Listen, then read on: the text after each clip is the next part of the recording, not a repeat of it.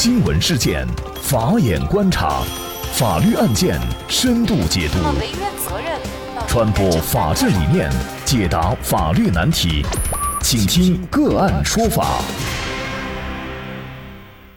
大家好，感谢收听个案说法，我是方红。今天我们跟大家来聊一下，为娶保姆买新房，九十六岁大爷起诉亲生子女。据钱江晚报报道，杭州的周大爷今年九十六岁。三个子女也都七十多了，子女们的生活比较困难。大儿子身体不好，小儿子患有严重疾病，需要大女儿周大姐长期照顾。于是近些年，周大爷一直独自生活在养老机构。周大爷年纪虽大，心态可是很年轻。去年十二月，他通过微信认识了五十五岁的保姆梅姐，之后梅姐就来到养老院贴身照顾周大爷。梅姐的服务很周到，每天聊天、按摩，样样不落。不到一个月，两人就擦出了爱的火花。梅姐说家里有事急用钱，周大爷慷慨借出七万元。到了第二个月，如胶似漆的周大爷和梅姐开始商量着结婚登记的事情。梅姐提出，结婚总得有结婚的样子，两人要有一套属于自己的婚房。周大爷就筹摸着，这周大爷就筹摸着要把市区市值近五百万的房子卖了换新房。房子是他和妻子共同财产，梅姐执意让周大爷卖掉这套房子，为他重新置办婚房。三个子女自然是不同意，于是周大爷委托了一名律师起诉子女，要求子女配合卖房，并按份额分配卖房款。而子女们收到起诉书后，惊愕不已。周大爷和梅姐的婚姻，因为这套房子是否会有变化？梅姐对周大爷的照顾，到底是为了爱还是为了钱？就这相关的法律问题，今天呢，我们就邀请云南典传律师事务所夏倩律师和我们一起来聊一下。夏律师您好，你好，方老师。嗯，感谢夏律师。这个案子啊，周大爷要卖房子。而这个房子呢，是自己和已经去世的老伴儿共同共有。在很多老百姓看来啊，就是大爷现在老伴儿也去世了，他就直接把房子卖了就行。但是呢，他还要起诉三个子女，这是为什么呢？是这样的，按一般情况来说，因为周大爷他的老伴已经去世。那么房屋里面除了周大爷百分之五十的份额以外呢，剩余的百分之五十作为与他已经去世的老伴个人财产，按照法律规定呢，应当作为遗产，由各法定继承人按份额继承。也就是说，他的三个子女对该套房屋百分之五十的份额也是具有相应的一个继承权的。嗯，那么也就是说，他起诉子女最终的目的，可能是希望孩子把这房子法律上应该属于自己的那一部分全让给呃周大爷，还是他就想分房？就是如果子女不同意，那么他就想把自己的那一份要回来，然后呢换成钱去买新房。这个的话，两种，一种的话，他是需要争取自己百分之五十的份额。以及是他老伴的百分之五十的份额里面属于他自己的那一部分份额，还有呢，就有可能他是想说让三个子女放弃继承，然后由他对这套房屋进行一个百分之百的一个产权。那么有了这百分之百的产权的话，他个人处理，比如说变卖啊、抵押等等，那这样处理起来的话就比较方便。从法律上来说，也有了一个比较明晰的保障。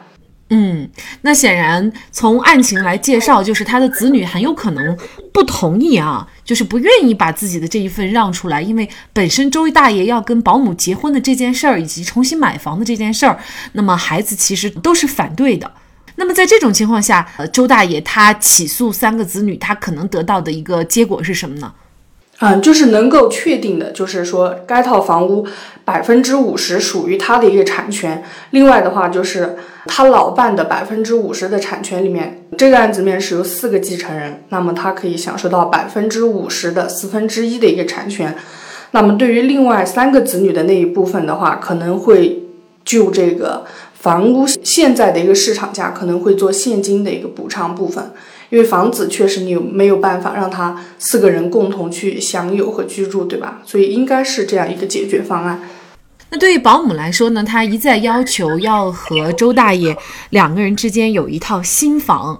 那么事实上，嗯，他可能打的主意就是这个房子，他可能是希望就是周大爷重新买房以后，然后加上他的名字。而现在的这个房子，周大爷如果想加他的名字，还需要其他几个孩子的同意。那这个案子呢，在司法调解人员和律师的调解下，周大爷呢就冷静地想了想，然后呢，他越想越越不对劲儿。他回想起来，自己是陆陆续续的借出去十一万，那么借条呢也都不见了。凭平时呢还有一些零零碎碎给的一些钱也是算不清了，而且自己还签了不少字，七七八八的也承诺了一些东西。我们也为周大爷担心啊，就是他借出去的钱还能不能要得回来了？然后呢，七七八八的签的那些字，那字上面都写了些什么？是不是把自己的财产已经全部赠与给了，或者是转给了这个保姆？也不清楚啊。那么在这种情况下，周大爷该怎么办呢？嗯，针对周大元陆续借出去的钱这部分，如果没有借条，现在想要拿回来的话。首先肯定是必须想办法把这个借贷合同关系给固定下来，也就是说，在这个没有借条的情况下，可以要回借款，但是会比较麻烦。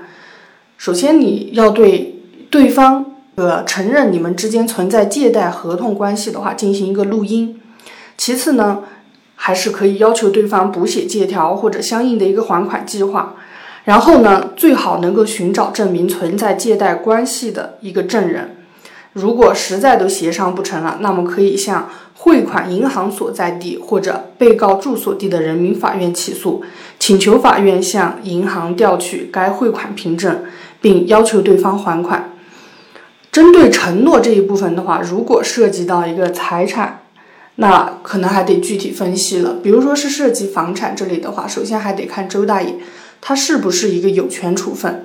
如果是无权处分的话，那合同效力。也就不一定了，就包括如果说是承诺一些呃现金是赠与这部分的话，如果说是恋爱关系中现金赠与的部分，那可能没有办法追回。认定为借款的部分的话，可以通过之前我们所说的那些方式，把这些借款给要回来。呃，那么显然他去补齐证据，去搜集包括证人相关的证据，这个呃可能非常难啊。就是如果这个证据不全的话，可能周大爷维权就非常难了，是吗？是的，因为大家也知道，现在起诉到法院去打官司的话，基本上一个核心在于证据。我们很多人其实都知道，有一些老年人呢，他这个年纪一旦，比如说八九十岁的时候，他有的时候其实脑袋是不清醒的啊。那么在这种情况下呢，他可能很容易就会上当受骗，让你去签个字，你也就签了，因为脑袋不清醒嘛。那其实这种情况下，他签的这种字，呃，都有可能产生法律效力呢。肯定不是这样的。因为在不知情的情况下签订的合同呢，有可能是因重大误解而订立的合同。那么因重大误解而订立的合同呢，这是视为可撤销合同。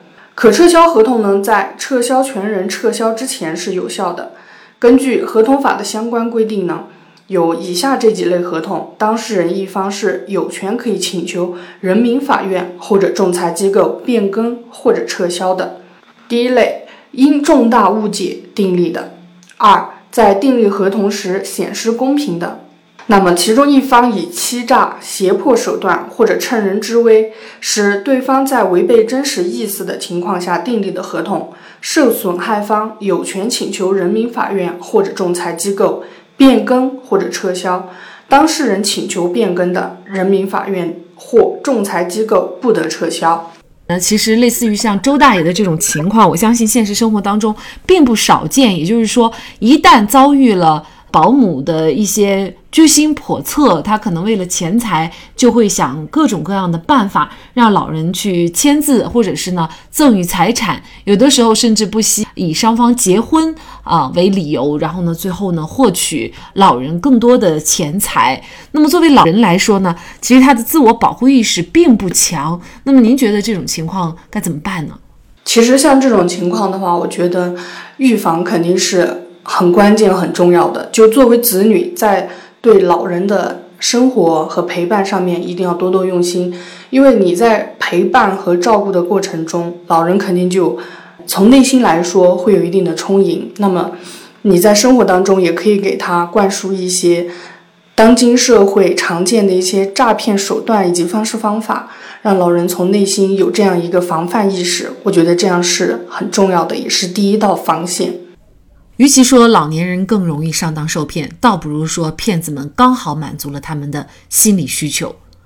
应该说，老年人到了一定的年纪就会感到失落、空虚，而骗子们也恰恰瞅准了他们的孤独、缺少关爱的弱点，趁虚而入。每个容易受骗的父母背后，都站着值得检讨的儿女。父母最需要的其实是儿女的陪伴和深爱。我们是否又做到了像小时候父母爱我们那样去爱他们呢？好，再一次感谢云南典传律师事务所夏倩律师。那么，大家如果想获得我们节目的图文资料，欢迎您关注“个案说法”的微信公众号，在历史消息当中就可以找到这期节目的全部图文资料。那么，大家在生活工作当中遇到一些法律问题呢，也欢迎大家向我们进行咨询。您可以添加幺五九七四八二七四六七这部手机号码的微信号，就可以找到我们。他们都非常的资深、专业和负责人。感谢您的收听，我们下期节目再见。